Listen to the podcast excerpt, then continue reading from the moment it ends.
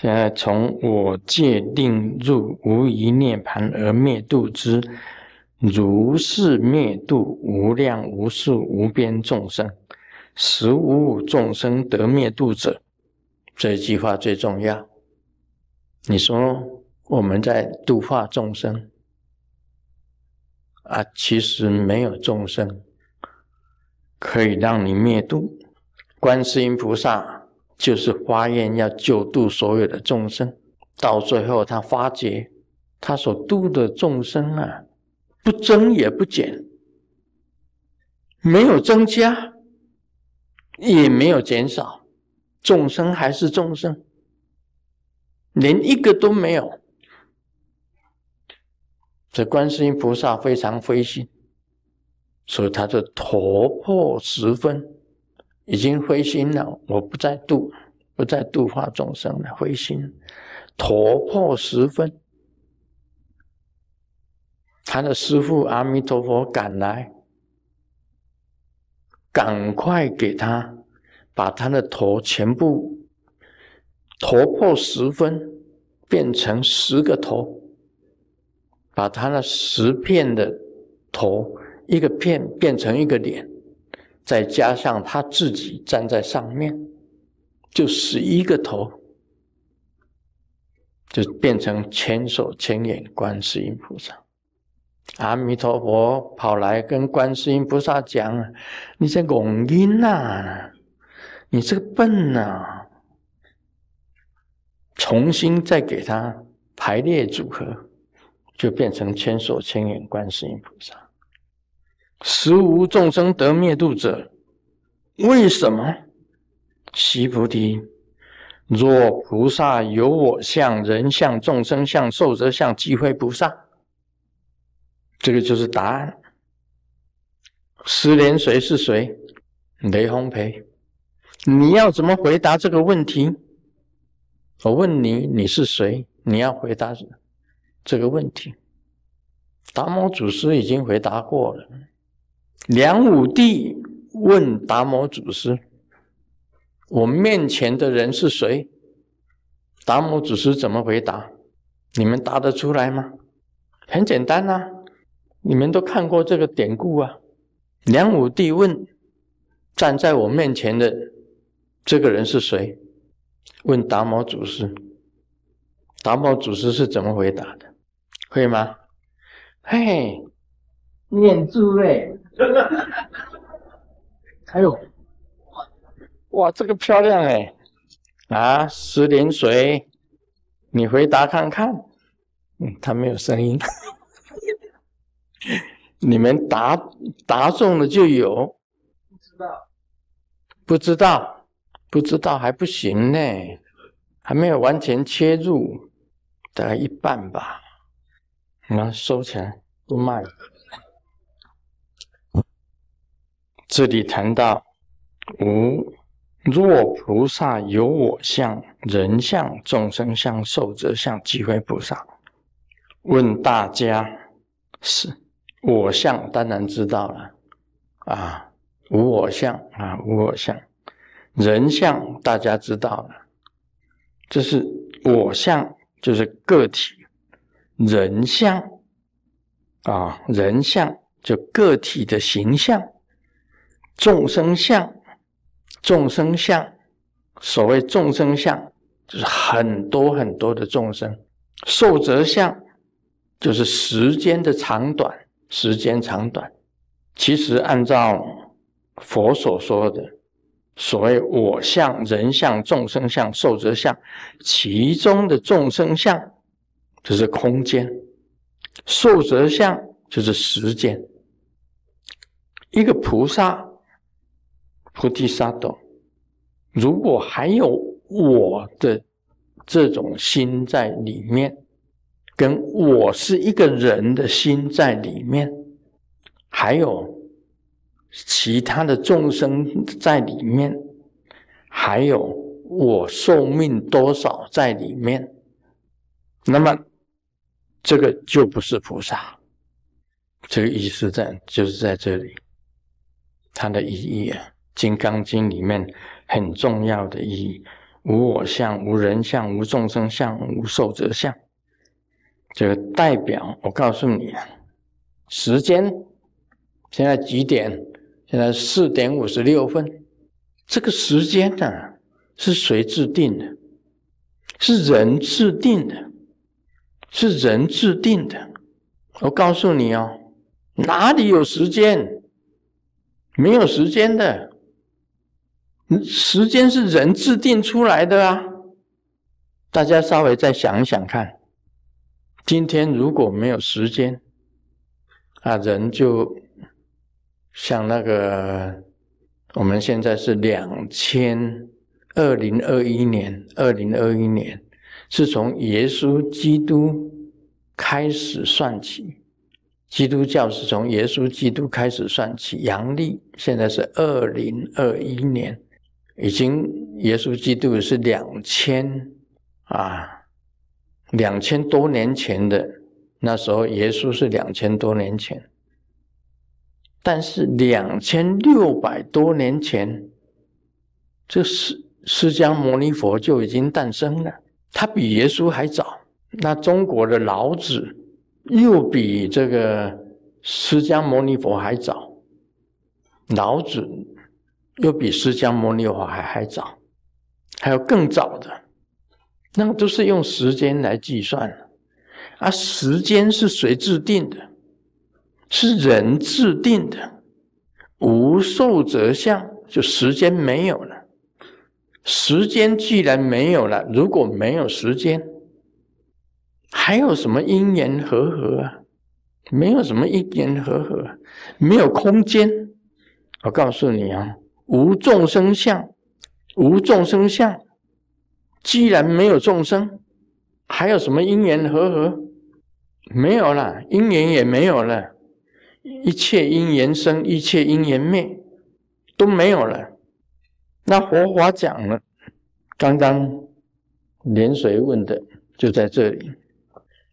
强调一切法都是因缘所生，生灭无常，缘起性空吗？连缘起都没有了，没有众生相，哪有什么缘起呢？所以这个全部是偏见，所有一切佛法也是偏见。还有什么佛？无佛无众生，那个我相人相，这个更低级。啊，更加的那个菩萨有我相，菩萨是为众生想，不为自己想。你还为自己，阿弥陀佛的，你就不是菩萨了。所以，我们呢，学佛的人，你按照自己的生活，按照自己每天的修行去做。你做的不是为自己，为众生做。你行六度法，布施啊，忍辱、持戒、智慧、禅定、精进，行六度法是菩萨，不是为自己行，你为众生行。其实，你行这个也没有把众生放在眼里，但是你自己本身有这样子的行，这个才是真正的菩萨。你如果因为行了六度法，而眼中还有众生的话，也不是。所以我们讲三轮体空，没有行六度法的人。也没有受六度法的人，也没有施，也没有受，这个才是菩萨。讲的这个就很深了，我讲这个就已经很深了。所以今天这在这里说法，师尊在这里说法，没有说法的人，你们在底下听法，没有听法的人。也没有说法这一回事，这个才是真正的。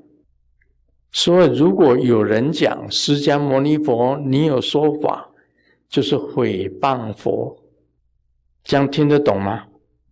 这里呀很深啊。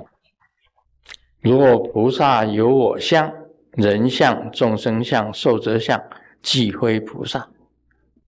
所有佛法全部摧毁了，会不会讲的太深了一点？啊，没有讲的人，没有说法的人，也没有听法的人，也没有法这回事。